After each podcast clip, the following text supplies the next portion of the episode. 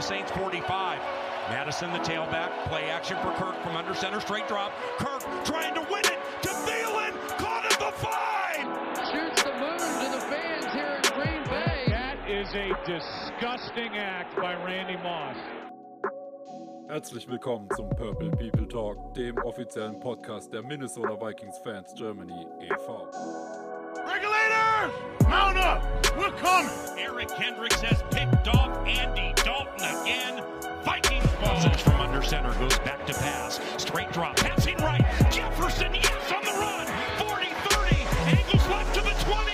And he is gone.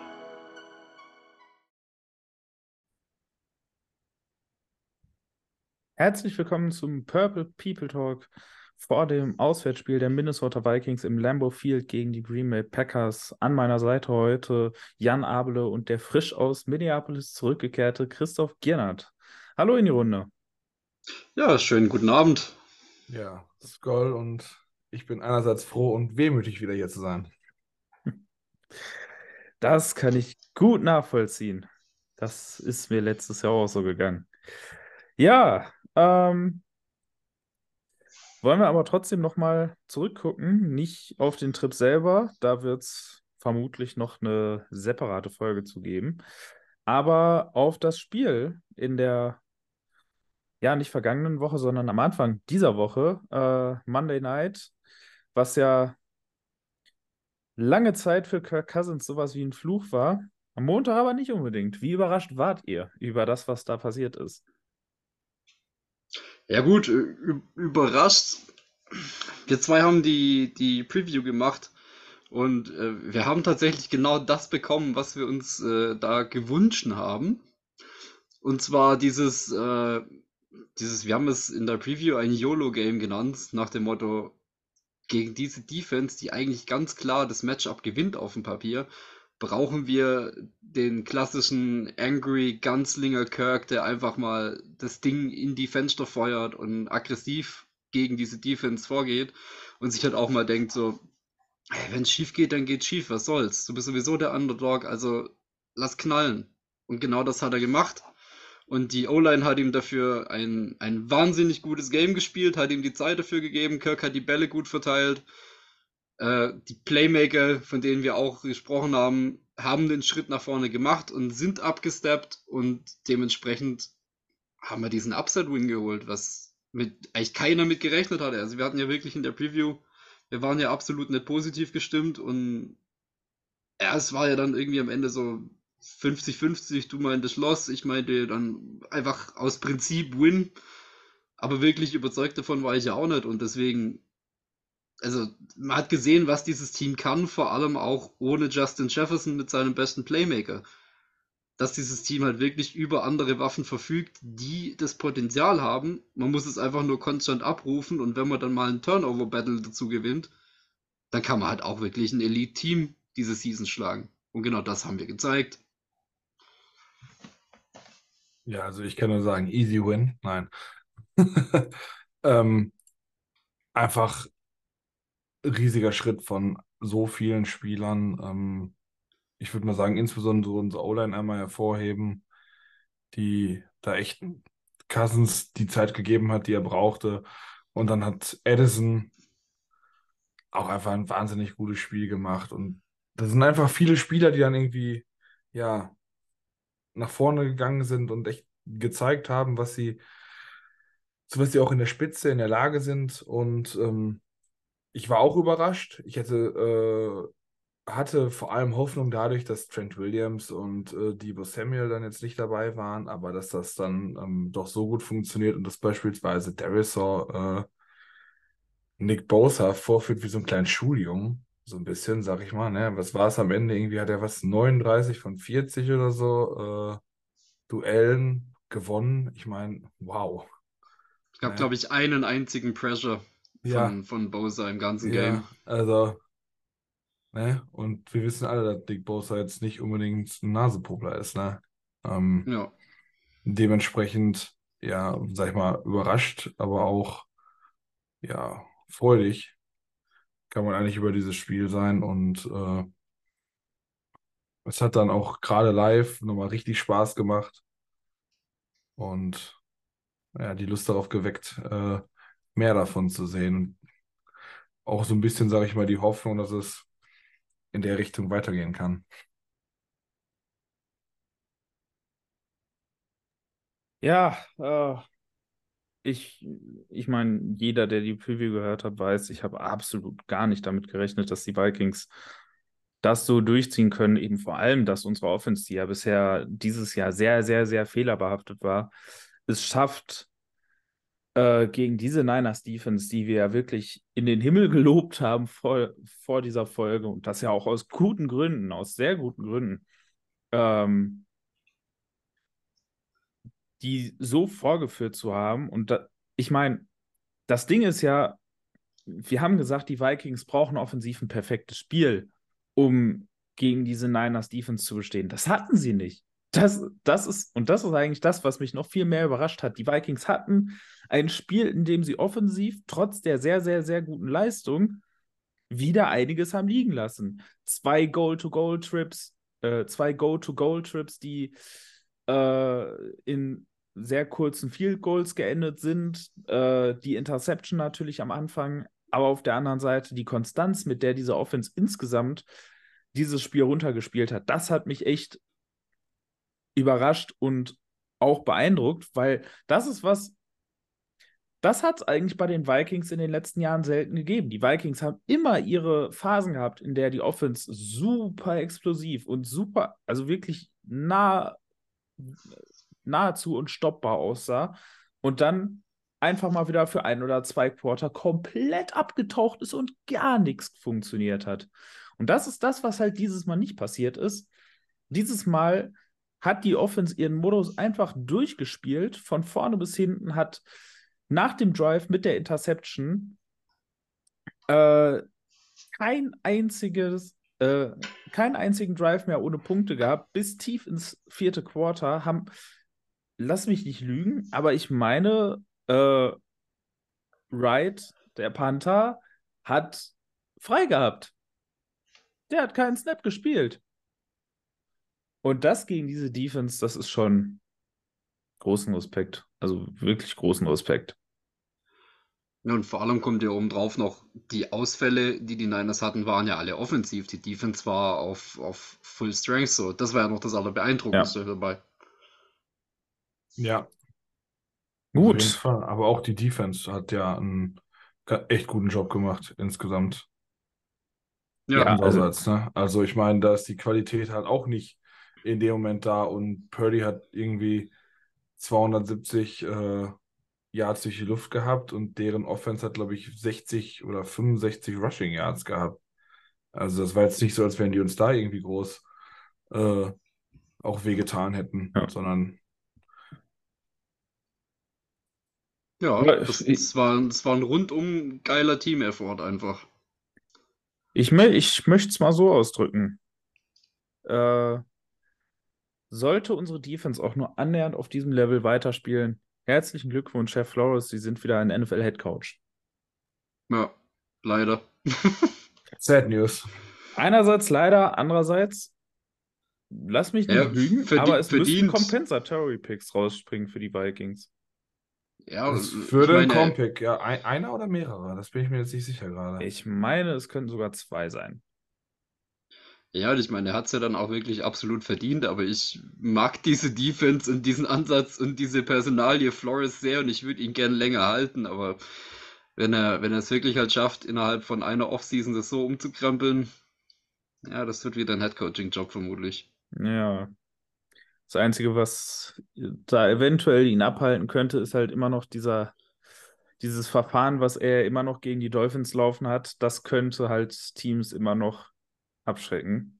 Hm. Obwohl es das natürlich nicht sollte, aber äh, wir kennen die NFL und wissen, wie die mit sowas umgehen. Ja, Das könnte ihn halt noch ein bisschen unattraktiver machen für Teams, die gerade einen Coach suchen. Vielleicht Anyway. noch ein Jahr. Ja, ähm, aber lass uns jetzt noch nicht nach vorne gucken, sondern ich sag mal, wenn wir von der Location gucken, in der Chris die letzte Woche da, äh, in der letzten Woche war, dann würde ich sagen, schauen wir minimal nach Osten. Und zwar auf unseren Rivalen in der Division, der jetzt unser kommender Gegner wird. Ähm, ich sag's mal so, irgendwie die Saisons der Vikings und der Packers äh, entwickeln sich im Moment irgendwie in entgegengesetzte Richtungen. Wie seht ihr aktuell die Situation unseres, ja, ich nenne es jetzt mal Lieblingsrivalen? Ja, also auch gerne Hassrivalen nenne, nennen. Ja, das trifft es. nee, also, also, die ersten ein, zwei Games war ich tatsächlich auch als, als äh, Fantasy-Spieler von Jordan Love halt auch sehr angetan, weil er wirklich early einen wirklich guten Start für einen, für einen, äh, für einen QB hatte, der halt das erste Mal wirklich die Starterrolle hatte und halt auch wirklich große Schuhe zu füllen hatte in Green Bay. Aber das fällt ab. Also am Anfang, die Offense war, war sehr, sehr explosiv und mittlerweile, boah, die stolpern schon sehr übers Feld. Also diese, äh, also wenn irgendwas funktioniert, dann sind es noch die, die explosiven D-Plays, aber ansonsten hat diese, diese Offense von Green Bay aktuell gar nichts, was mich jetzt irgendwie beunruhigen würde. Und naja, bei uns, wir, wir machen ja irgendwie diesen Competitive Rebuild und halten halt auch unsere große Cap-Personalie mit Kirk Cousins soweit und schaffen es trotzdem aus dem Draft irgendwie kompetitive Waffen rauszuziehen und dieses Team zu erweitern. Und Green Bay macht eigentlich genau das Gegenteil, hat Aaron Rodgers gehen lassen, setzt auf diesen jungen Rookie QB, setzt auf jetzt mittlerweile dann halt auch Draft Picks, aber irgendwie kommt davon, schlägt halt keiner durch. Also die sind eigentlich schon ein gutes Stück weiter Richtung Rebuild als wir, aber es, es zündet nicht. Was mir als Vikings-Fan natürlich sehr gefällt. So, also ich, ich gucke den Packers super gern zu, wie sie irgendwie mit sich selber kämpfen und nicht in die Gänge kommen. Ja, also ich meine, ist halt äh, schwierig. Einerseits mag man immer schön dass es vielleicht mal auch, auch, auch knapper wird in den Spielen gegen die, aber ähm, ich denke mal, ein großes Problem ist halt, dass mal wieder Bakhtiari da nicht fit ist. Also ich meine, der kämpft jetzt schon seit vier Jahren immer wieder mit irgendwelchen Verletzungen. Das ist jetzt schon so quasi die zweite Season, die er dann damit äh, verpasst. Hat, glaube ich, das erste Spiel nur gemacht, wenn ich das ja. richtig im Kopf habe. Ähm, das hilft dieser Line natürlich nicht, wenn deren bester Spieler fehlt. Äh, wir haben halt, wie gesagt, gerade gesehen oder wir sehen aktuell, wie das ist, wenn du einen echt guten Left Tackle hast. Äh, und das kann schon echt den Unterschied machen oder zumindest einen Riesenunterschied. Und ja, dazu halt ein Quarterback mit Love, der eigentlich ja in seinem vierten NFL-Jahr ist, seit dem Draft, meine ich. War es ein drittes? Ich weiß es gar nicht genau. Und äh, 2020er Jahrgang, also Draft Year. Also es ist das dritte. Ja, also theoretisch ein drittes, ja. Ähm, aber der halt seine ersten, ja, wirklichen Snaps als Starter sieht und ähm, eigentlich da quasi sein Rookie-Jahr hat. Und er hat halt unglaublich große Fußstapfen zu, äh, zu füllen. Er spielt halt nach zwei Hall of Fame Quarterbacks. Äh, also, ne, die sind da ganz anderes geworden in Green Bay die letzten 30 Jahre. Ja. Ähm, und, und, haben trotzdem nur einen Ring rausgeholt. Zwei. In 30 Jahren haben sie zwei. Ja, gehabt. okay, okay, ja, korrekt, korrekt. Stimmt. Ne? Also ein pro, ein pro Hall of Famer. Ne? Ja, das ist jetzt nicht so übel, aber ja. Gut, wir sind, wir sind in der Position eigentlich nicht in, äh, in der Position, um da Scheiße zu reden. Nee, Aber wir tun es trotzdem. Grundsätzlich natürlich nicht, ne? aber die tun sich da halt einfach unglaublich schwer. Insbesondere auch in der Offense ähm, und im Passing Game. Also, das ist halt nicht das, was die letzten Jahre da war. Da ist nicht mehr auch dieser eine Dark, äh, dieser eine Player, der dir dann irgendwie was super Besonderes rausholt. Die haben auch nicht mehr äh, Devonta Adams als Receiver, der da irgendwelche Wunderdinge vollbringt und, und die dann weiter äh, nach vorne zieht, sondern ja, die haben halt in Anführungsstrichen nur äh, Jordan Love und Christian Watson. Und das ist halt nicht in der nicht gut genug, um ja wieder dieses Level zu erreichen. Und das macht aktuell einfach einerseits auch ein bisschen Spaß, wenn der Rivale äh, da strauchelt und wir da ein bisschen in Form kommen, aber auch das ist jetzt eine Momentaufnahme. Und wir sollten jetzt nicht irgendwie zu sehr Smack talken und dann kriegen wir am Ende den Hintern versaut. Ja. Aber der Trend Das ist- gefällt mir. Es könnte dieses typische Trap-Game werden, jetzt nach der großen Euphorie erstmal wieder komplett auf die Schnauze fallen. Ja, Das Ding ist halt, ähm, es ist, es ist aktuell einfach, also es ist grundsätzlich so, dass wenn man gegen die Packers spielt, Vikings gegen die Packers, es ist völlig irrelevant, wie da äh, die bisherige Saison ausgesehen hat. Wir haben das äh, vor ein paar Jahren mal gesehen, als die Vikings nach einem absoluten Katastrophenstart nach Green Bay gefahren sind. Green Bay gerade auf dem Weg zu der nächsten, glaube ich, 13 oder 14 Win-Season sah aus wie das beste Team der Liga und dann kommen die Vikings dahin, laufen, glaube ich, knapp 250 Rushing Yards und vier Touchdowns äh, über die Packers darüber und keiner weiß warum, weshalb und wie. Ähm, deshalb, also Rekord und die bisherige Saison völlig irrelevant, wenn die Vikings gegen die Packers spielen. Da passieren immer ganz komische Dinge, die nichts mit irgendwas anderem zu tun haben. Ähm, ja, aber um jetzt nochmal auf die Situation der Packers zu kommen. Die Packers haben einen extrem jungen Kader. Das musste auch einfach, das musste jetzt in den letzten Jahren einfach dadurch schon passieren, dass die Packers halt so ein bisschen ähnlich wie die Science mit äh, Breeze, nicht ganz so extrem, aber eben schon so ein bisschen eben auch versucht haben, so die letzten Jahre irgendwie zu maximieren, irgendwie ähm, noch alles beisammen zu halten und sich halt gedacht haben, okay, nach mir die Sinnflut und dann halt eben jetzt viel, viel Geld aus den Büchern raus musste und dementsprechend, ja, haben die Packers einen sehr jungen Kader, das sieht man im Moment auch. Ähm, Jordan Love hat die ersten paar Spiele halbwegs okay ausgesehen, wobei man dazu halt sagen muss, dass Matt LaFleur halt auch ein sehr Quarterback-freundlicher Coach ist. Das heißt, das, was er ihm da gecallt hat, das war alles nicht schwierig. Und ich weiß, dass es am Anfang ein paar Leute gegeben hat, die so ein bisschen äh, gesagt haben, die Packers in einer schwachen NFC irgendwie so sneaky Playoff-Kandidat, weil immer noch eine sehr gute Defense und mal gucken, was Lafleur mit Jordan Love machen kann. Ja, ich glaube, davon muss man jetzt langsam Abstand nehmen. Also die Packers haben, äh, haben gegen die Falcons verloren, haben jetzt gegen die Broncos verloren und boah, also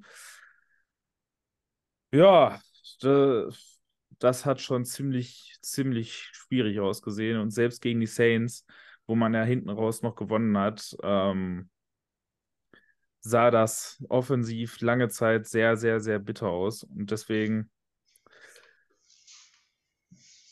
ich sag's mal so.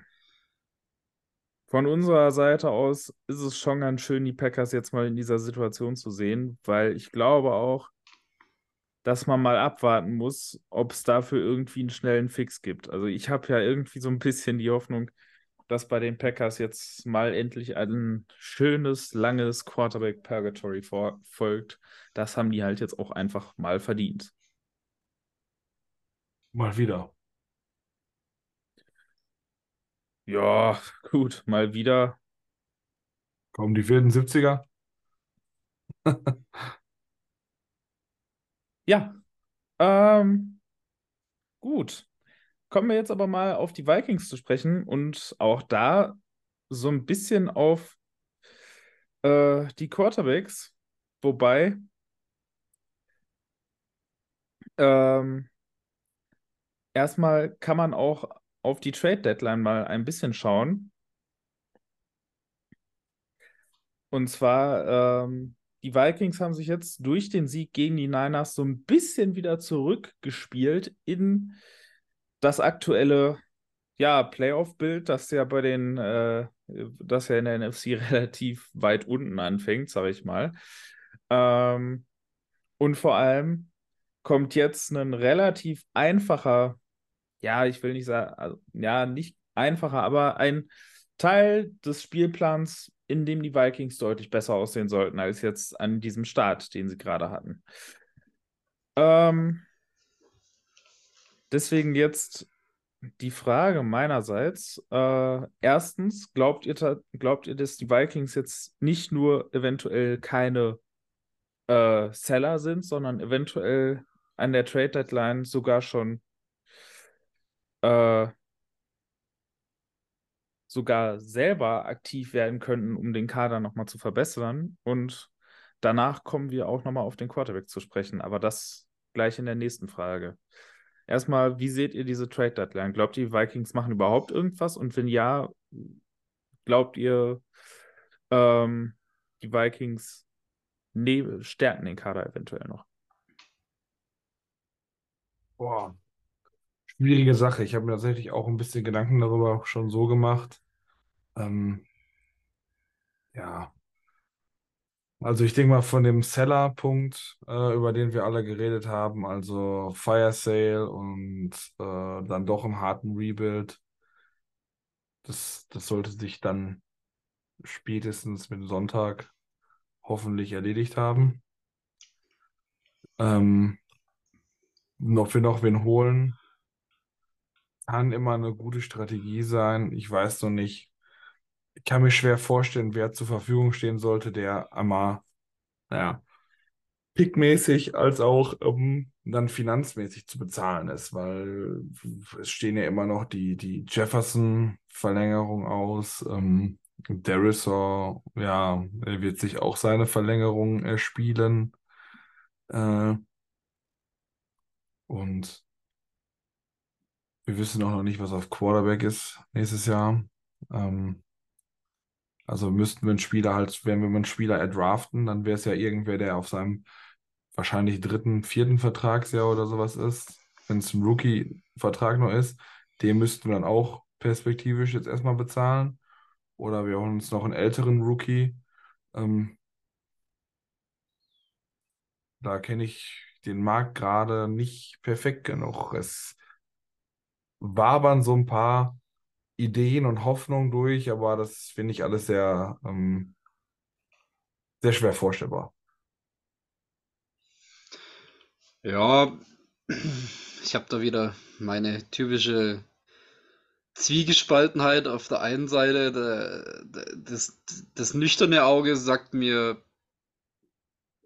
eigentlich nicht. Eigentlich sind wir an dem Punkt, diese Kader ist auf dem Papier und man sieht, es funktioniert ja auch zusammen so gut, dass man damit kompetitiv sein kann, aber nicht so gut, dass er Championship-Level wäre und deswegen sagt das nüchterne Auge eher, ich behalte mein Draftkapital und ich habe noch zwei große Verlängerungen anstehen und ich nehme, was ich habe und, und reite damit in den Sonnenuntergang so das Fanherz sagt mir, oder das Fanauge sagt mir die letzten Tage auch, wenn man so hört, was alles auf dem Trade-Block sein soll around the league, so von äh, Washington, Montez Sweat und Chase Young über Broncos mit Patrick Surton und äh, Jets, Carl Lawson, sowas, was jetzt eine Budget-Alternative zu den anderen drei wäre. Aber da, also da gibt es halt schon Namen, wo, wo das Fanauge sagt so, gib mir die. Ich will die haben und dann komplett auf, auf Angriff so. Aber das widerspricht halt, also es ist, ja, also man ist hin und her gerissen. Das nüchterne Auge, das vernünftige Auge sagt nein. Das, das Fan-Auge sagt, komm, gib's mir und gib mir die Märchenstory so. Und wir, wir kommen aus einem, aus einem beschissenen Season-Start und gehen all the way darin, wenn wir jetzt den Kader noch entsprechend aufbauen. Aber ja, das realistische Auge sagt, wir bleiben, wo wir sind und nehmen den Kader, wie er ist, mit vielleicht ein, zwei irgendwelchen Low-Risk, Low-Budget-Signings.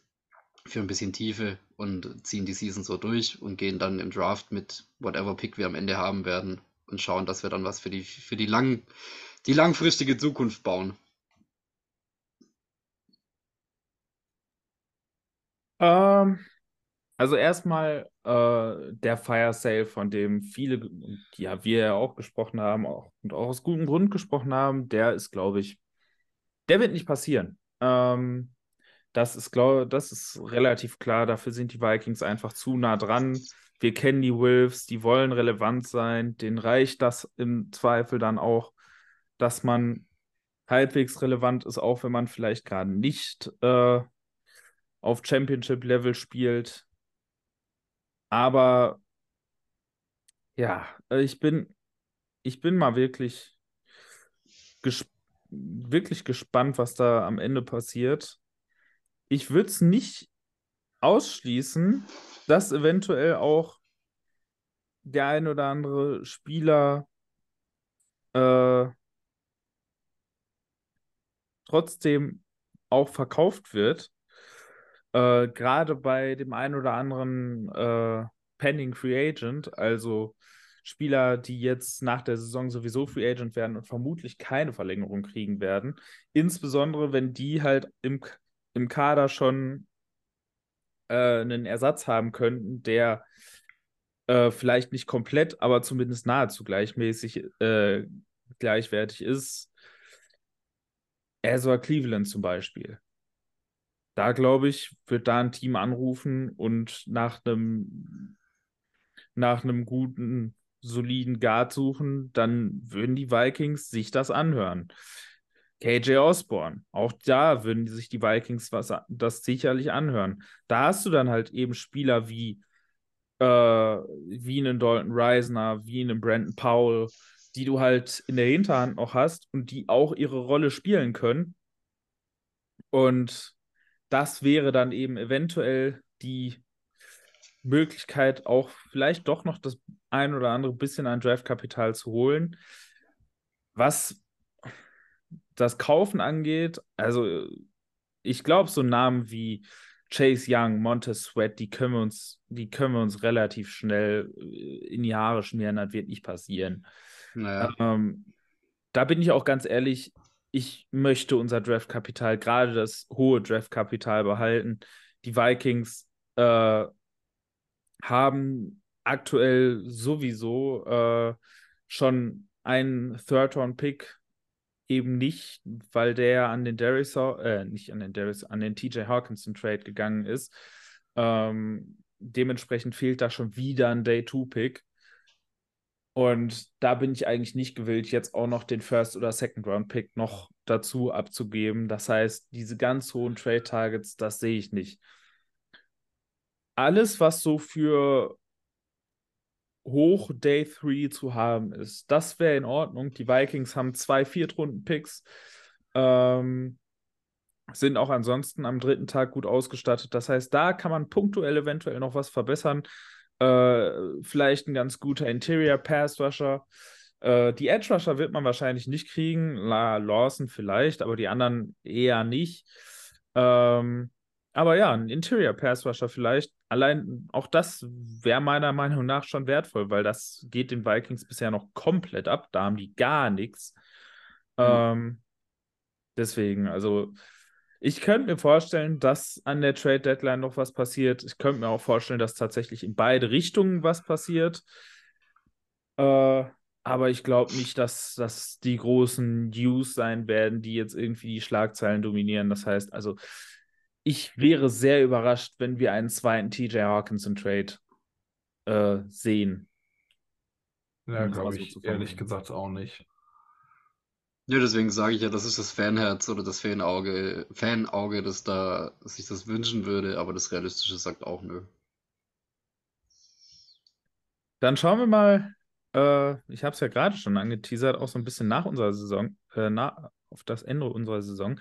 Ähm, einer dieser Pending Free Agents ist nämlich auch Kirk Cousins. Gut, um jetzt mal den Elefanten im Raum zu adressieren. Nein, Kirk Cousins wird in dieser Saison nicht getradet. Das war auch unabhängig davon, wie dieses Spiel gegen die Niners ausgeht. Immer der Fall. Wird nicht passieren.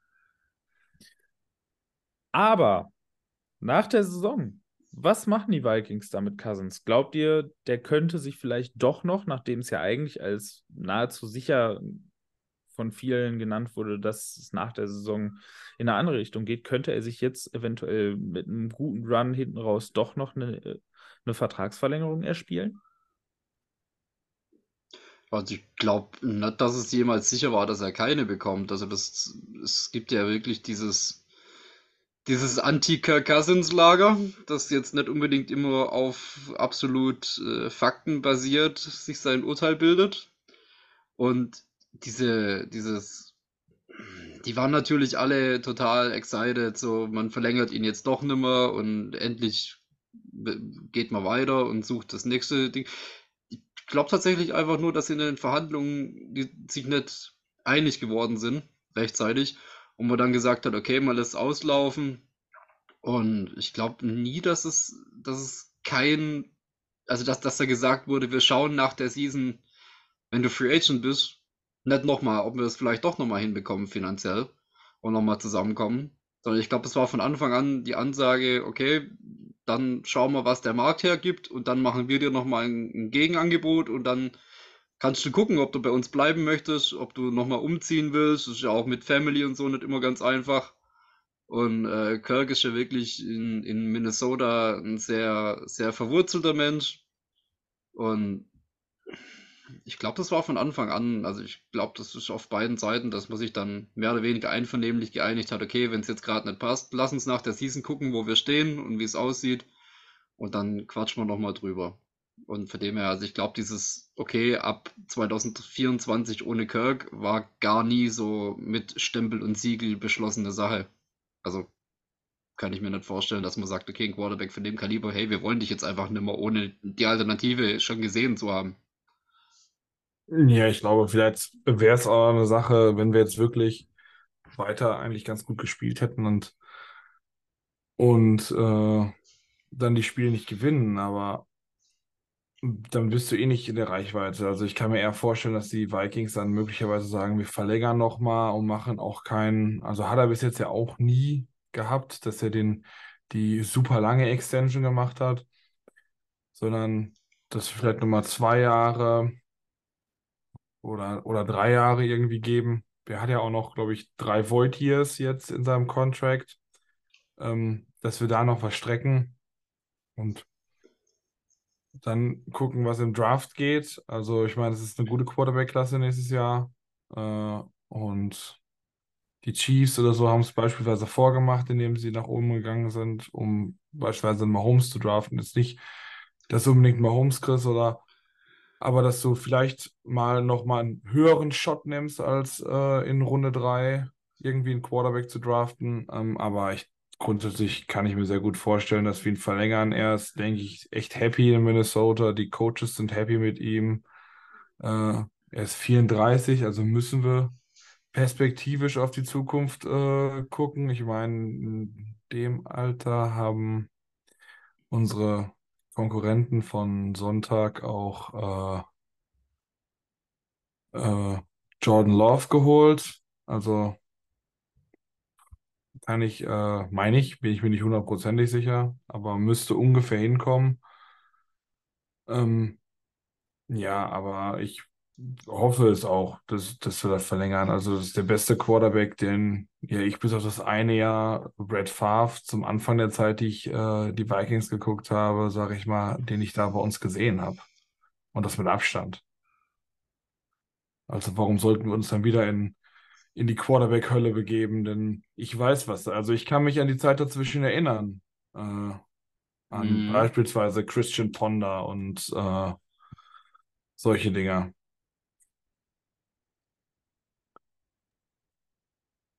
Ähm,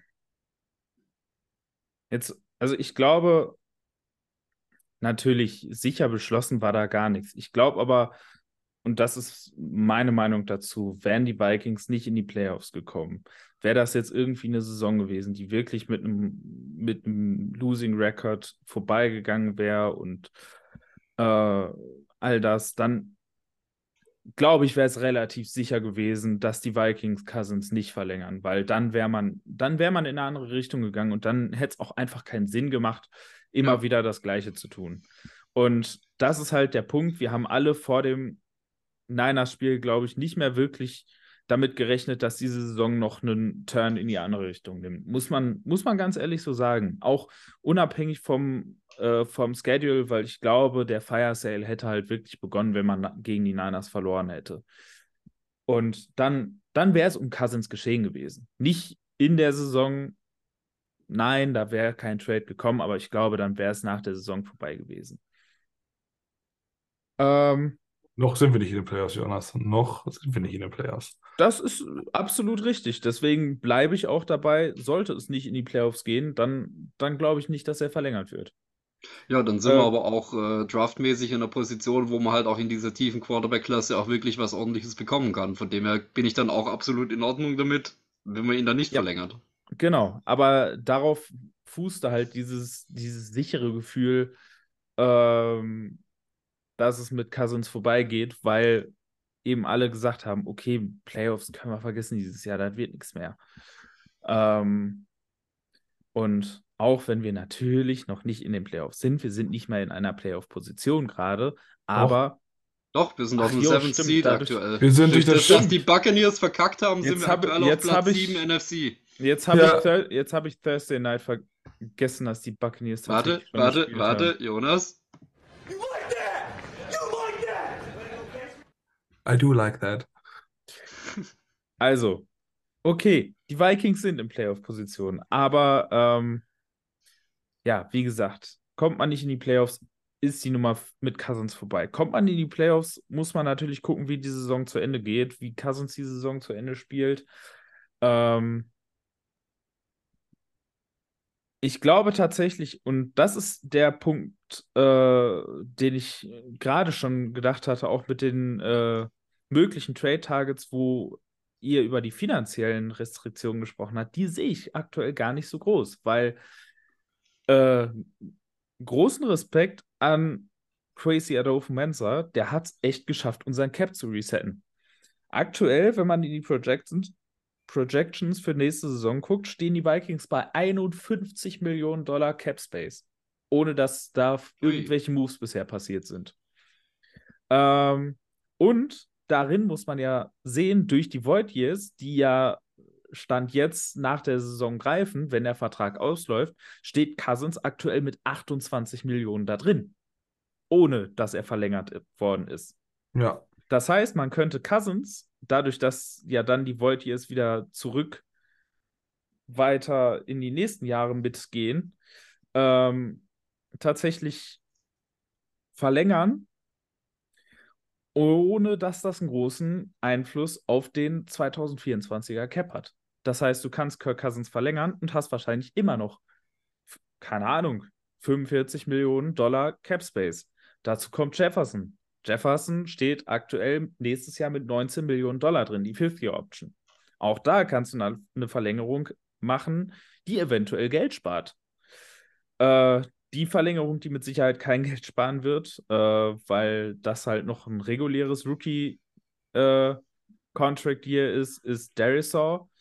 Ähm, da wird man halt kein Geld sparen, wenn man den verlängern würde, aber ansonsten könnte man halt Cousins und Jefferson verlängern und immer noch irgendwo mit 40, 50 Millionen Dollar Cap Space stehen.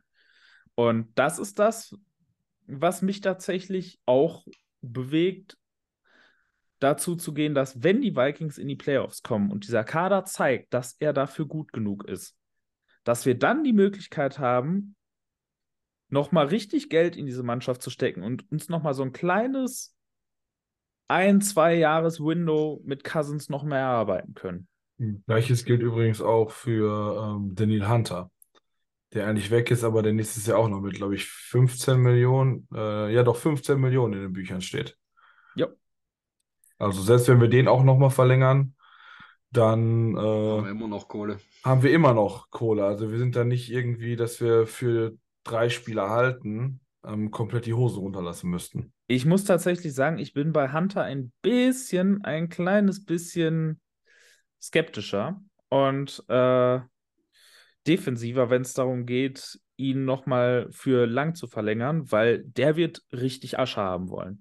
Nachdem Ja. der letzte Vertrag ja nun wirklich schlecht war, kann er es sich und kann es sich vor allem sein Agent nicht leisten, nochmal einen schlechten Vertrag zu unterschreiben. Das heißt, der wird richtig Asche sehen wollen und Ja. der ist 29. Das heißt, wenn du ihn jetzt bezahlst, bezahlst du ihm für das, was er schon getan hat und wahrscheinlich nicht wirklich für das, was er noch tun wird.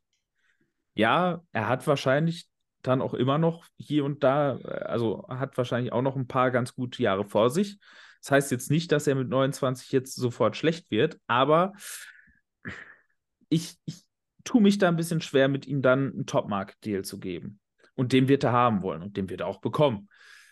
Ähm, Ist ja auch fair. Hat er sich ja auch ja, äh, ja. mehr als verdient. Also brauchen wir nicht drüber reden. Absolut, Ähm, aber ich finde, und das ist wieder so ein Punkt, das ist einer der größten Fehler, die Spielman immer wieder gemacht hat. Spielman hat seine Spieler belohnt für das, was sie getan haben und nicht bezahlt für das, was sie tun werden. Und das musst du halt eigentlich tun. Du musst deine Verträge so aushändigen, dass sie dem gerechtfertigen, dem gerecht werden, was deine Spieler in den nächsten Jahren tun werden und nicht das, was in den letzten drei, vier Jahren passiert ist. Und das ist eben, wie gesagt, einer der größten Fehler, die Spielman in den letzten Jahren, äh, in seinen letzten Jahren immer gemacht hat, was uns eben in diese eher sch schlechte Cap-Position gebracht hat, weil wir dann am Ende wirklich sehr viele, sehr schlechte Verträge hatten.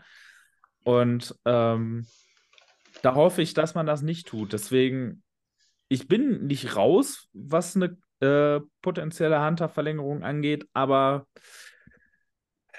ich bin, ich bin zurückhaltender, was das angeht. Aber ja, Point Stands, äh, auch das wäre für 2024 mit einem relativ geringen Cap-Unterschied zu machen. Das heißt, man könnte tatsächlich für 2024 den Kader nochmal richtig aufladen. Und äh, wenn die Vikings in die Playoffs kommen und zeigen, dass sie da nah genug dran sind, dann bin ich vielleicht bereit, das auch nochmal zu tun. Denn so übermächtig ist diese NFC jetzt aktuell gerade nicht. Ja. nee. Und spätestens, wenn jetzt langsam bald dann auch mal die äh, Vertragsverlängerung Jalen Hurts mal bei den Eagles reinspringt, wird es auch da capmäßig ein bisschen enger. Ja, wir wissen ja, was passiert ist, nachdem sie den letzten Quarterback bezahlt haben. Hm. Geiler Schmunzler. Emotional damage. ja. Okay. Dann gehen wir aber mal ein bisschen zurück in die Gegenwart und schauen mal, was wir jetzt dieses Wochenende zu erwarten haben und fangen mal an. Wir haben ja über die Offense äh, der Vikings auch in der kurzen Review schon gesprochen. Vikings Offense, Packers Defense und es ist ja irgendwie ein sehr merkwürdiges Matchup, weil es eigentlich, abgesehen von letzter Woche, also die Vikings Offense, die man da letzte Woche mal rausnehmen muss, eigentlich ein Matchup zwischen zwei Units ist, die personell eigentlich zu den Besten der Liga gehören müssten, das aber irgendwie diese Saison noch nie so richtig zusammengekriegt haben. Ja, also in meinen Augen ähm, finde ich, ist es aber so, dass die Packers Defense mich dann doch mehr enttäuscht als eigentlich unsere Offense. Äh, da, ja, aber das ist ja nicht das erste Mal. Also ich weiß gar nicht mehr, warum man da irgendwie auch objektiv von Enttäuschung sprechen kann. Ähm, denn ich glaube, es ist jedes Jahr so, dass die Experten äh, das auch sagen und dass man das eigentlich denkt, wenn man sich mal diesen Kader anguckt äh, auf der defensiven Seite und der einfach nie, nie das bringt, was man sich davon erhofft. Die D-Line, die ist loaded. Also da sind ja nicht, da sind ja nicht irgendwelche miesen Spieler oder so dabei. Das ist ja wirklich eine, eine richtig starke Defense, die wir da theoretisch sehen. Ne? Jair Alexander, Rashan Gary, ähm, dann ohne Ende First-Round-Picks, die äh, Stefan und ich in unserer Draft-Preview von Runde 1 regelmäßig abfeiern, weil äh, es zwar keine Premium-Positionen sind, die da oft adressiert werden, aber First-Rounder um, und Second-Rounder ohne Ende und irgendwie kriegen sie die PS so gar nicht auf die Straße. Und ähm, ich finde es gut. Aber ja, das enttäuscht mich auf jeden Fall deutlich mehr als unsere Offense. Und natürlich wird uns äh, ein, ein, ähm, ein Justin Jefferson da fehlen, der Jair Alexander auch hin und wieder mal ein bisschen die Schranken aufgewiesen hat. Aber Ja, ich hätte tatsächlich sehr Bock auf Duell 3 Alexander gegen Jefferson gehabt, weil es ging jetzt irgendwie zweimal relativ klar an einen von beiden und ich hätte jetzt gerne Nummer 3 gehabt. ja, also wäre natürlich cool. Ne? Es ist immer, wenn einer der besten Cornerbacks gegen den besten oder einen der besten Receiver, ich tue mich immer schwer zu sagen, overall der beste. Vielleicht für eine Season kannst du sagen, sonst ist Jefferson halt in dem Top-Tier und dann kann es auch mal wechseln. Ne? Also, aber Ja. und dasselbe gilt auch bei Defense, aber die sind halt beide sehr weit, sehr weit oben. Und ähm, ist natürlich immer ein geiles Duell. Ne? Äh, die D-Line, ja, ist auch gut besetzt. Ne? Brauchen wir gar nicht drüber reden. Ähm, Rashan Gary, der erst wie ein Bast aussah und dann nach drei Jahren quasi äh, dann seinen Durchbruch gefeiert hat. Ähm, Hm. Bei der, der sah 21, 22 jetzt auch nicht so schlecht aus. Ja, ich kann mich nur daran erinnern, dass es am Anfang halt eben nicht das geliefert hat, was man sich von einem Top 10 Pick äh, Naja, se- seine Rookie-Season war, war durchwachsen, aber ich meine, ein Rookie braucht eigentlich, um, um auf einen Fuß aufs Feld zu bekommen, immer ein bisschen. Und ab 2020, ab seinem zweiten Jahr, war der eigentlich solide.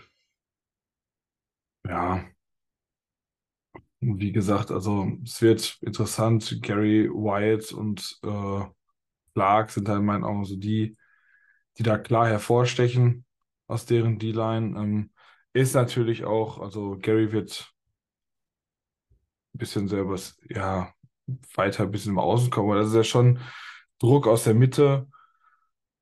Ähm, wird sich zeigen, ob unsere O-Line das noch bestätigen kann.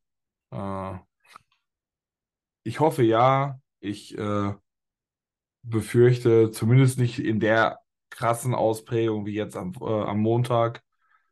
Aber ähm, wenn da ein bisschen Zeit da ist und wir das auch clever schemen, sollte da was möglich sein. Ähm, auf Receiver haben wir auch jetzt gezeigt, dass wir genug Alternativen haben. Hawkinson scheint sich von seinen ja, Drop-Problemchen jetzt ein bisschen erholt zu haben. Hoffen wir, dass er dabei bleibt. Äh, Addison spielt eh eine gute Saison.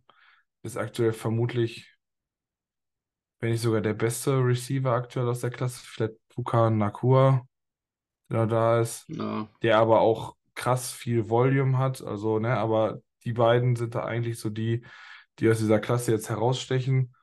Ähm, er zeigt, dass er super explosiv sein kann, dass er auch gar keine Drop-Probleme bis jetzt hatte. Ähm, Powell ist am Wochenende oder am Montag, hat er sich mehrfach mal gezeigt. Äh, da ist Osborne ja fast schon das Sorgenkind. Also das sind echt so ein bisschen Luxusprobleme, die wir da gerade fast haben. Wobei ja, Jefferson-Verlust ist nie ein Luxusproblem, ne? Das ist immer. ja. Ja, und Osborne ist nach wie vor, also bleibt meiner Meinung nach weit hinter den Erwartungen, die man an ihn hatte, diese Season von wegen äh, Ja. Wide Receiver 2, wie auch immer. Zumindest an die Ja. Hoffnung in meinen Augen. Ja. Naja, Da da, geh aber ich- da bleibt er weit dahinter. da gehe ich hundertprozentig mit dir. Ähm, ja, und dann wird es halt nochmal interessant zu sehen, was wir am Boden äh, hinbekommen. Also das war jetzt am Wochenende auch wieder nicht, äh, oder jetzt auch wieder nicht viel. Ähm, und ja, auch wenn die Packers damit immer mal wieder Problemchen hatten äh, mit der Run-Defense, ist unsere Run-Offense halt echt nicht, nicht wirklich, nicht wirklich pralle. Ja. Ja, also muss dazu sagen, die, die Packers Defense hat auch schon den einen oder anderen Schlag abbekommen. Also Donald Savage auf Safety ist auf Injured Reserve gegangen. Eric Stokes ist diese Woche, glaube ich, auf Injured Reserves gegangen. Ähm, Jay Alexander ist nach einer Limited Practice am Mittwoch auf äh, gestern nicht trainiert runtergegangen. Mal schauen, was der heute macht, ob der heute trainiert. Ja, also die haben schon, die haben schon ihre, auch ihre Problemchen in der Defense, was Verletzungen angeht. Ähm, nichtsdestotrotz, also wenn wir jetzt mal davon ausgehen, dass Alexander spielt, haben die zwei sehr solide Cornerbacks mit äh, J.A. Alexander und Russell Douglas. Vor allem Russell Douglas spielt diese Season sehr, sehr stark. Und da wäre es natürlich geil, wenn wir Justin Jefferson hätten. Ne? Ich meine, Jordan Addison hat gezeigt, er kann gegen gute Cornerbacks, so wie letzte Woche gegen Javarius Ward, auch da seine, seine Stiche machen. Und im, im Großen und Ganzen sehe ich die Packers Defense, also eigentlich auf dem Papier sind die ja super, aber irgendwie an, an vielen Stellen underperforming diese Season. Also gerade auch, auch ähm, Kenny Clark vorne macht nicht die Season, die man eigentlich von ihm gewohnt ist die letzten Jahre. Dazu haben die alle irgendwie ein bisschen einen Knacks. Also Devontae Wyatt ist äh, questionable und angeschlagen. Äh, ich ich glaube also tatsächlich, die D-Line, wenn unsere Offense-Line von letzter Woche so ein bisschen Rückenwind mitnimmt und nur 80% von dem aufs Feld bringt, was sie da aufs Feld gebracht haben, dann glaube ich, haben wir mit dem, also ist, ist der Pass-Rush der, der Packers durchaus manageable. Gerade So. auch Interior, also was, Reisner Ingram tatsächlich, an dieser Stelle Shoutout at Ingram, nachdem wir ja oft und viel über ihn geflucht haben, der macht sich diese Season richtig.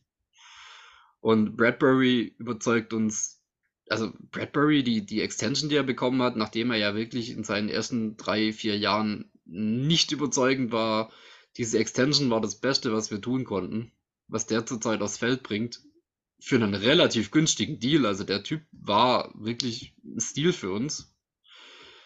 Also ich Die, glaube, die. Verlängerung, ja. Äh, Ja, ja, ja, die Verlängerung, natürlich.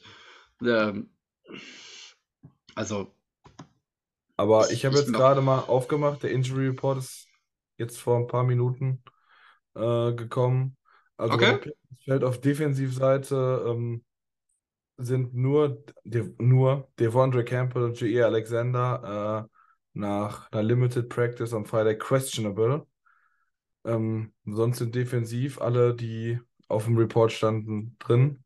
Okay, ja, ich hab's, Und offensiv auf, ja. ist aktuell äh, Luke Musgrave und Josh Myers als Question, wobei Myers Full Practice hatte.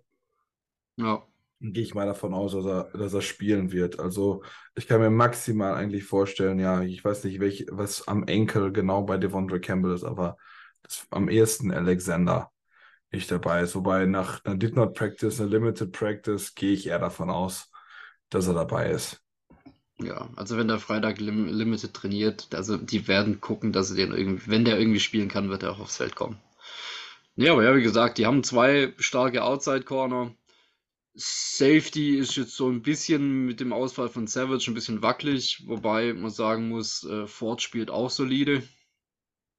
Ähm, ja, das ist, das ist overall eine solide Defense, aber im Vergleich zu dem, was wir letzte Woche vor uns hatten, ein ganzes Stück leichter. Also zumindest auf dem Papier sollte da durchaus offensiv was machbar sein. Ich meine, wir haben letzte Woche gesehen, was für ein Potenzial diese Offense hat, selbst ohne Justin Jefferson. Wenn man die Bälle gut verteilt und die Windows attackiert und auch mal den Mumm dazu hat, was wir ja in der Preview sogar kritisiert hatten, dass Cousins ein bisschen sehr auf Safe spielt.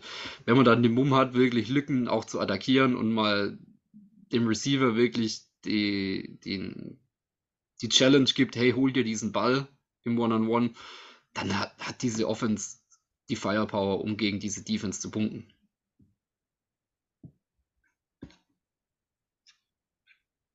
Davon ist auszugehen.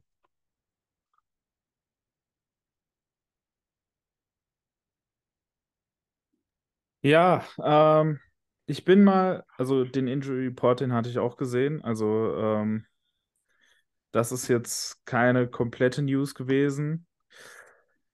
Ich sag's mal so, ihr habt, ihr habt's ja auch gesagt, ähm, irgendwie ist es mittlerweile bekannt, dass die, dass die Packers irgendwie äh, in der Defense enttäuschen, obwohl eigentlich das Personal da sein sollte. Und meiner Meinung nach trägt eigentlich diese Enttäuschung mittlerweile äh, seit Jahren bei den Packers einen und denselben Namen. Und dieser Name ist Joe Barry. Es ist einfach, ich habe mich weggelacht, als die News kam jetzt in dieser Offseason, dass man den doch noch mal dabei hält. Ich war mir so sicher, dass der dieses, dass das jetzt das Jahr, in dem er fliegt, das Jahr ist, in dem er fliegt. Und jetzt haben sie ihn doch wieder behalten und er ist doch wieder dabei und kein Mensch weiß warum. Und es ist wirklich, also es, es versteht halt auch weder in Green Bay noch sonst wo versteht es irgendjemand, warum der noch dabei ist. Und das ist halt einfach der Punkt, der, äh, der die Packers halt einfach echt zurückhält. Schematisch ist Joe Barry ein Fangio-Guy. Das heißt, wer unsere Defenses letztes Jahr gesehen hat, der weiß, was wir da schematisch ungefähr zu erwarten haben. Das heißt, viel Quarters Coverage, viel Zone Coverage, äh, generell viele softe Coverages. Ähm, normalerweise. Bin mal gespannt, wie man gegen Jordan Addison spielen wird. Jordan Addison ist ja grundsätzlich jemand, der ein Problem mit physischer Defense hat. Und grundsätzlich haben die Packers ja schon auch Cornerbacks, die sehr physisch covern können. Die Frage ist nur, lässt Joe Barry die das tun? Und ich bin mal gespannt, ob er das macht. Also, er hat letztes Jahr gezeigt gegen Justin Jefferson, dass er äh, bereit ist, so einen Plan zu machen. Die Frage ist halt nur, wird er das auch ohne Jefferson tun? Oder hält er das dafür nicht für, nicht für nötig? Und da bin ich mal wirklich gespannt. Und ihr habt schon gesagt, äh, Jair Alexander ist questionable und natürlich besteht eine gewisse Wahrscheinlichkeit, dass er spielt, äh, wenn er jetzt eben limited war. Auf der anderen Seite muss man natürlich sagen, der hat eine Rückenverletzung. Und ich glaube, ich brauche den meisten bei uns, den meisten Zuhörern bei uns, gerade wenn sie vielleicht nicht mehr, ich will jetzt nicht fies sein, aber gerade wenn sie jetzt vielleicht nicht mehr 25 sind, äh, dann haben die meisten schon mal auch irgendwann mal Rückenprobleme gehabt und wissen, wie man sich mit Rückenproblemen so bewegt. Ja, natürlich, Jerry Alexander ist ein, äh, ein professioneller Athlet mit einem professionellen Ärztestaff, der ihn sicherlich bis zu einem gewissen Maß fit spritzen kann.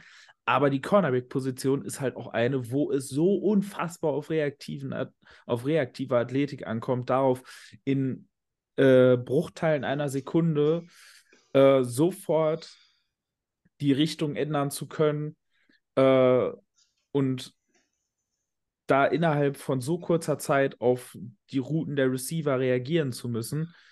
Und dass man da bei einer Rückenverletzung, mit der man zwischendurch gar nicht trainieren konnte, auf einem Level ist, dass man, auf 100, dass man da auf 100% spielt, das weiß ich jetzt nicht. Und Jerry Alexander hat keine tolle Saison gehabt bisher. Also es ist, ich bin, ich bin mal wirklich gespannt. Vor allem ist es auch eine Position, wo du bei einem, bei so einem Battle, sag ich mal, für den Ball und alles äh, ganz schnell auch, ja, die Verletzung noch schwerer aufbrechen kann. Ne? Ja. Also sag ich mal, irgendwie so ein Contested Catch, beide knallen ineinander auf den Boden. Ähm, Verdrehen sie nur schön in der Luft dabei. Genau, oder er, ne, er fängt den Ball ab und ich sag mal, Edison oder so, der landet dann auf ihm. Äh, ja, dann kann das auch nochmal richtig, richtig reinknallen, ne? Ähm, also das ist nicht mit zu spaßen, gerade, gerade da auf der Position. Und Rücken, ja, Rücken, Rücken ist groß, ne? Kann vieles Ja. sein. Ja, du bist unter Umständen halt auch dein Star Corner für die restliche Season los. Ich meine, gut, bei Green Bay pff, weiß ich jetzt nicht, wie viel Hoffnung die sich für diese Season selber noch machen. Aber ich meine, trotzdem gehst du dieses Risiko bei einem Star-Player eigentlich sehr ungern ein. Ja, das kann dann auch noch ja, in der Hinsicht tragischer werden. Da kannst du vielleicht ein Spiel abschreiben, im, besser als, als zu sagen, wir, wir opfern da oder wir riskieren da die gesamte Saison des Players. Also es wird dem Player auch dann ja lieb sein, ne? Mhm. Wobei, ich denke, die werden sagen, wie alle, ich kann spielen, immer spielen und Ja, klar. dann zu wenig darauf achten. So sind ja die meisten eher gepolt. Aber keine Ahnung, ich, ich gerade Green Bay und in dieser, in dieser Rivalität mit uns, ich glaube, wenn sie ihn irgendwie aufs Feld kriegen können, werden sie es auch tun. Denke ich grundsätzlich aber auch. Also, ich gehe aktuell erstmal davon aus, dass er spielt, äh, Ja. da halt doch limited dabei war und nicht auf nicht not practice war. Ja. Und dann mal sehen, was daraus passiert. Ja, man weiß ja auch nicht, was die jetzt am Donnerstag gemacht haben. Vielleicht haben sie auch einfach nur gesagt, hey, nimm dir einen, nimm dir einen Rest Day und guck, dass du irgendwie dir mal eine gute, Mas eine, eine ordentliche Massage gönnst, so im Sinne von wirkliche Massage und nicht Deshaun Watson-Style. ja, also eine medizinisch Ja. fundierte Massage und äh, dementsprechend, keine Ahnung, es kann ja auch einfach nur ein Rest-Day gewesen sein, dass sie gesagt haben, okay, komm, mach, mach ein bisschen langsam die Woche und gönn dir da mal einen Tag extra Ruhe und dann wird es schon. Es steht ja, es ist ja immer nur sehr kryptisch, diese Limited Practice, Did Not Practice, so, also mehr Info bekommt man ja nicht. Hm.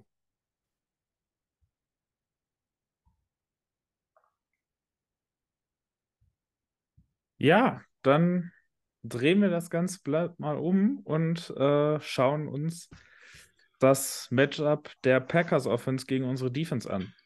Wie seht ihr dieses Matchup? Und was glaubt ihr, hat Brian Flores dieses Mal mit dabei in seiner Trickkiste? Ja, also ich glaube, dass Brian Flores, der, der Brian Flores Gameplan ist relativ berechenbar. Äh, Im Sinne von, wir beerdigen den gegnerischen Quarterback. Äh, und äh, ich, ich wüsste nicht, warum er diese Woche was anderes tun sollte, weil wenn man sich diese, diese O-Line anguckt, ähm, der, der Right Tackle sieht ordentlich aus mit ähm, Zach Tom. Aber ansonsten ist die ganze O-Line wieder im Bestfall durchschnittlich bis unterdurchschnittlich, durch das das Bakhtiari wegfällt. Also vom, vom Right Guard aus alles nach links ist absolut überwindbar. Und ich wüsste nicht, warum wir diese Woche irgendwas anderes machen sollen, wie, wie Jordan Love die Hölle aus dem Leib blitzen. Also würde mich wundern, wenn wir irgendwas anderes machen. Ja, also ich würde gerade sagen, ein ähm, ja quasi Rookie Corner, äh, Quarterback, äh, der seine erste Saison startet, ähm, sehe ich auch nichts anderes. Also ich meine, wir haben es bis jetzt quasi, wir haben es jetzt gefühlt immer getan. Äh, warum Ja. jetzt damit aufhören?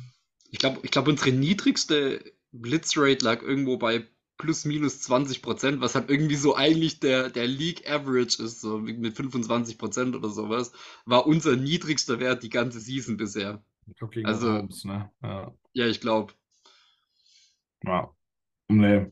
Sehe ich irgendwie genauso, dass, dass, das, dass das soweit kommen wird. Und ähm, wir werden versuchen, extrem viel, äh, viel Druck zu machen. Ähm, hoffentlich wird auch wieder ein bisschen mit äh, mehr mit, mit Ivan Pace, der ähm, letzte Woche oder jetzt beim letzten Spiel quasi gar nicht dabei war.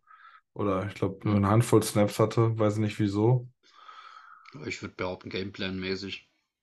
Also, Ja, kann gut sein. Also ich meine, seine, seine Stärke ist halt nicht irgendwie in Coverage oder sonst was, sondern irgendwie immer zu versuchen, drauf zu gehen.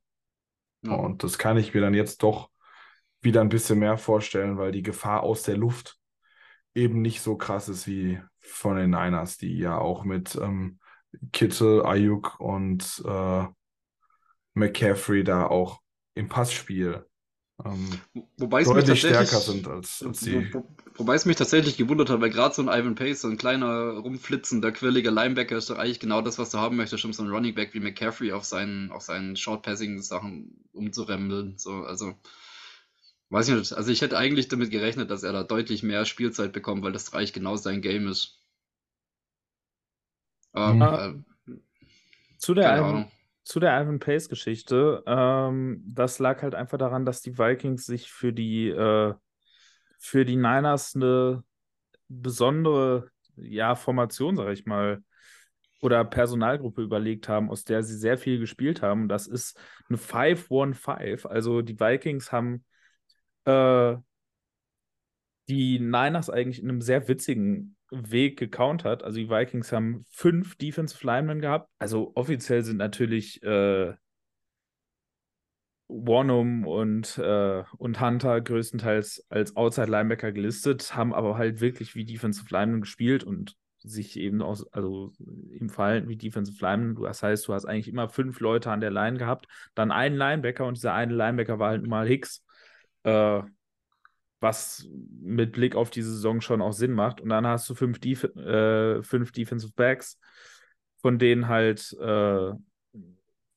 von denen halt drei Safeties sind. Manchmal, also in manchen Personalgruppen hatte man dann sogar äh, sechs Defensive Backs, dafür vier Defensive, äh, nur vier Defense Liner. Also das war halt super spannend. Das, der Grund, warum man das halt gemacht hat, ist, weil man äh, einerseits das Laufspiel, also muss verstehen, was die Niners wollen. Die Niners Offense ist darauf ausgerichtet, mit möglichst schwerem Personal äh, den Gegner in Base zu zwingen. Das heißt, entweder ähm, entweder du counterst die Niners mit Base, ähm, dann wirst du aber im Passspiel auseinandergenommen, weil halt eben auch die äh, Leute, die eigentlich fürs Laufspiel zuständig sind, also McCaffrey, Juszczyk, Kittel, eben auch sehr gute Passempfänger sind. Und äh, die, die hast du dann im Zweifel halt gegen Linebacker oder äh, noch schlimmer Defensive Liner irgendwo auf dem Feld im Coverage stehen. Ähm, oder der Gegner geht halt nicht in Base und dann hast du Nickel und dann bist du halt einfach zu groß und zu schwer, äh, um dich gegen äh, um dich gegen dieses Running Game durchzusetzen. Und das ist halt immer das Dilemma gegen die Niners gewesen. Und die Vikings haben da halt so einen kleinen Blueprint gehabt, in dem sie halt gesagt haben: So, wir haben zwar ein schweres Personal, in dem wir fünf Defensive Liner vorne haben, aber dadurch, dass wir nur einen Linebacker haben, haben wir trotzdem auch fünf DBs. Und damit haben die Vikings so ein bisschen eben diesen Plan der Niners neutralisiert, indem man halt durch die fünf D-Liner äh, gut genug war, offensichtlich gut genug war, vorne um den Lauf zu stoppen. Ich meine, die Niners, ihr habt's, ihr, wir haben es ja schon in der äh, Review gesagt, die haben so gut wie kein Laufspiel gehabt. Und auf der anderen Seite äh, hast du halt immer noch deine fünf DBs, sodass McCaffrey und Kittel und äh, wie sie alle heißen, eben doch nicht ihre Matchups gegen die Linebacker gekriegt haben. Und das, das ist halt der Grund gewesen, warum Ivan Pace so wenig gespielt hat. Ich glaube, dass das gegen die Packers ein bisschen anders aussehen wird. Ich glaube auch, dass man ähm, da wieder viel blitzen wird, mehr blitzen wird als gegen Purdy. Da hat man nämlich gar nicht so viel geblitzt. Äh, das Skurrile an der Vikings Defense ist halt, einerseits ist die Vikings Defense die Defense, die mit Abstand am häufigsten blitzt. Auf der anderen Seite ist die Vikings Defense aber auch die Defense, die am häufigsten acht Leute in Coverage hat. Und das ist halt eigentlich was, was sich komplett widerspricht. Äh, die Vikings kriegen es aber irgendwie hin. Das heißt, viele, äh, viele Pass-Rush-Snaps mit fünf oder mehr. Du hast aber eben auch relativ viele Three-Man-Rushes, was halt auch irgendwie merkwürdig ist. Was halt, sprich, du hast dann ganz oft, dass du mit vielen Leuten an der, äh, an der Line of Scrimmage stehst, dann droppen aber halt auch viele. Das sorgt natürlich dafür, dass du hier und da auch mal einen Defense-Liner in Coverage hast. Das ist nun mal dann so, aber damit kannst du halt gerade junge Quarterbacks echt schön verwirren. Und ich bin, also ich kann mir halt vorstellen, dass wir mindestens eine richtige schöne Jordan Love Brainfools Interception sehen. Und deswegen, ähm, ich glaube, dass relativ viel geblitzt werden wird. Ähm, aber ich würde eben auch dem Statement widersprechen, dass, äh, dass Brian Flores, was das angeht, äh, ausrechenbar ist, weil das ist er halt auch irgendwie wieder nicht, sondern im Endeffekt hat Brian Flores schon auch sehr viele, sehr unterschiedliche Dinge gemacht und deswegen kannst du halt eigentlich gar nicht wissen, was da auf dich zukommt. Das Einzige, was du weißt, ist, dass du wahrscheinlich relativ viele Blitzpakete und relativ viele exotische Coverages sehen wirst. Aber was du davon siehst, das ist absolut Äh, ja, das ist jedes Mal ein nettes Überraschungspaket. Jo. Ja, auf der anderen Seite, also was jetzt hatten wir eigentlich so die, die Lions vorne. Ich muss sagen, die, die Receiver-Matchups. Ja, habe ich, hab ich Angst vor einem, vor einem Romeo Dubes und, und einem, äh, einem, einem Chris Watson. Hm, Also mit, mit Jordan Love auf QB jetzt eher weniger. Ich meine, ja, unsere Cornerback-Situation ist gerade mal wieder. Es sah Anfang der Season irgendwie überraschend gut aus. Mittlerweile ist sie eher genau da, wo wir es erwartet haben. Also Evans ist ja average. Und Murphy macht tatsächlich eigentlich gerade eher einen, einen Abstieg in die falsche Richtung. Also der äh, von ihm hat mir eigentlich noch erwartet, dass er so der klare Leading Cornerback in dieser Gruppe werden kann. Und der struggelt gerade ein bisschen. Also der ist auch nur noch unter, knapp unterhalb von der 50er PFF-Grade. Also ja, also Cornerback-Play bei uns ist tatsächlich eine Baustelle. Die war vor der Season schon irgendwie relativ absehbar und jetzt kommt sie auch so langsam durch. Allerdings kompensieren wir das halt relativ gut dadurch, dass wir halt dem gegnerischen Quarterback nicht viel Zeit lassen, um das auszunutzen. Also von dem her, es, es, es wird der Blitz und durch den, also keine Ahnung, nee, ich, ich sehe nicht, dass Romeo Dubes und Chris, Chris Watson uns wirklich zum Galgenstrick werden. Sehe ich nicht. Fairerweise ich auch nicht. Also das sind jetzt beides nicht irgendwie Spieler, die da übelst krass was bewiesen haben bis jetzt. Und mit dem Quarterback, der die nicht nochmal auf ein anderes Niveau hebt, aktuell glaube ich es eigentlich auch nicht.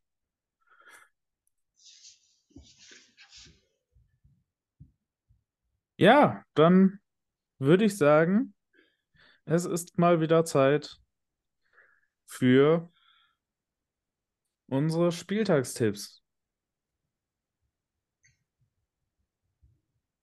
Ja, wer fängt an? Naja, der, der fragt. Ah, also ich. Gut. Dann nach all dem und mit der ähm, ja, positiven Stimmung äh, und dem vielleicht noch ja dezenten Jetlag, den ich gerade habe, ähm, tippe ich auf ein äh, 20 zu 4, äh, nee, 24 zu 20, ist ja auswärts. Äh, und zwar ein Sieg für die Vikings.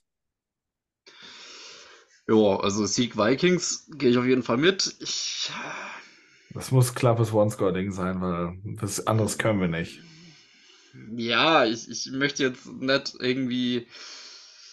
Ah, ich ich habe ein bisschen Bammel davor zu sagen, wir gewinnen das Ding dieses Mal souverän. Weil genau dann fliegen wir wahrscheinlich auf die Fresse. Aber ich habe das Gefühl, das wird so ein 31-17. Also ich, ich, ich glaube, wir, wir gewinnen das durchaus dieses What? Mal deutlicher. Ja, 31, 17. ja. Ich, ich, ich habe ich hab, ich, ich hab den Rückenwind von meiner Bold Prediction letzte Woche mit Jordan Addison, zwei Touchdowns, 100 Yards. Ich, ich, ja, ich habe ein bisschen den Übermut. Ich sag 31-17 Win. Okay, danke. Wir wissen, wer schuld ist, wenn die Vikings verlieren. Hm, Alter, Jan, An, an dieser Stelle bringen wir mal de- de- den neuen Sound von Christoph ein. Karl, das tötet Leute. ja, okay, der ist passend. Ja, ich, ich, ja, ja, ja. Ja, ähm, ich glaube tatsächlich auch, dass die Vikings gewinnen können, einfach weil ich äh, der Vikings Offense halt ein bisschen mehr zutraue als der Packers Offense. Ähm, ich glaube nicht, dass es ein High-Scoring-Game wird. Ich glaube auch nicht, dass eins der beiden Teams nah an die 30 rankommt. Ähm, ich glaube, dass es ein One-Score-Game wird, weil jedes Spiel der Vikings bisher war ein One-Score-Game. Ähm, ich glaube, die Vikings gewinnen mit 24 zu 17. Und da sind wir gar nicht so weit auseinander. Bold Predictions. Und zwar eine andere als die, die Jan gerade hatte. Die hatten wir ja schon. Ähm, wer ist denn diese Woche dran? Ich habe eine, ich habe eine. Ich, ich fange Okay. einfach an. Ich habe gerade bei den anderen Sachen auch angefangen. Ja, hau raus. Ich äh, sage, wir machen zwar was ähnliches wie das, was Jan hatte, nur wir machen das diesmal am Boden. Du klaust mir jetzt gerade meine. Ja, ich habe darauf gehofft. Deswegen intercepte ich Cameron Beine-mäßig deine Bold Prediction. Und äh, es ist ja immer ein gutes Zeichen gewesen, wenn hier jemand anderem die Bold Prediction klaut. Ja. Äh, wir erlaufen über 100 Yards äh, mit einem Spieler und das ist das erste Mal diese Saison. Also wir haben noch keinen 100 Yard Rusher gehabt. Und wir haben tatsächlich, soweit ich mich recht erinnern kann, auch noch keinen äh, Rushing Touchdown. Korrekt. Und ähm, weil wir das ja langsam mal aufholen müssen, holen wir sogar zwei Rushing Touchdowns. Mhm. Ja. Ähm, gut. Ich wollte nämlich gerade auch sagen, wir machen diese Woche zwei Touchdowns äh, am Boden, aber dann gehe ich mit dem. Ja, okay, wir sind ja jetzt bold, ne? Ich gehe mit dem KJ Osborne Redemption Game, nachdem er die ganze Season von uns eigentlich schon auf die Fresse kriegt, verbal. Äh, zwei Touchdowns, 100 Yards. Er macht die Edison Performance diese Woche. Wow. Das ist, äh, Ja. Mm, It was at this moment that he knew. He fucked up. na, ich, gla ich glaube, du missverstehst mich da gerade. Also ich, ihr habt weder Chris noch du haben mir irgendwas geklaut. Ich wollte nämlich sowieso in die Defense gehen mit meiner Bold Prediction. Ähm, Nee, das Ja, hm, klang eher so wie, Junge, laber doch nicht so einen Scheiß. das geht eher um deine erste Bold Prediction. Oh. Ähm, ja, ich habe ja gesagt, ich rechne eigentlich damit, dass Jordan Love gegen diese Brian Flores Defense irgendwann mal wieder irgendwas richtig Dummes tun wird. Ähm, wir brauchen mal wieder irgendeinen Spieler für den Defense-Touchdown. Und weil Jordan Love grundsätzlich sehr gerne Linebacker übersieht, glaube ich, wir sehen den ersten Career NFL Touchdown. Ist ein Pick Six von Ivan Pace. Nice. X, wow. Ja. Auf jeden Fall bold. Ich wollte gerade sagen, wenn Shanton Sullivan nicht mehr im Team ist, muss es ja jemand anders machen, ne? Fairerweise Aber diesmal nehme ich wenigstens einen guten Spieler. Ja. Musste übrigens an die ganze Podcast-Crew denken, als Chanton Sullivan sich eine richtig doofe PI gefangen hat, jetzt am letzten Wochenende, als ich Red Zone geguckt habe. Ja. Du meintest an Stefan, weil Stefan ist ja der Chanton Sullivan Believer gewesen. Oder immer noch. Ich, ich, ich glaube, das hat sich erledigt. Ja, ich glaube auch. Okay, damit sind wir jetzt durch. Ich wünsche uns allen ein schönes Rivalry-Game. Ich hoffe, dass wir, äh, dass wir tatsächlich den Anfang eines kleinen Runs sehen. Die Vikings könnten den dritten Sieg in Folge holen. Und ich weiß natürlich, in den allermeisten Fällen, wenn sowas kommt, tun sie es dann am Ende nicht. Aber ich wünsche uns allen, dass es dann am Ende doch passiert, dass äh, vielleicht ja sogar Jans äh, Bold Predictions dieses Mal wahr werden. Ähm, und wenn nicht, wir wissen alle, wem wir die Schuld zu geben haben. In dem Sinne wünsche ich uns allen ein schönes Wochenende und Skoll. Bis Skull. dann und Skoll.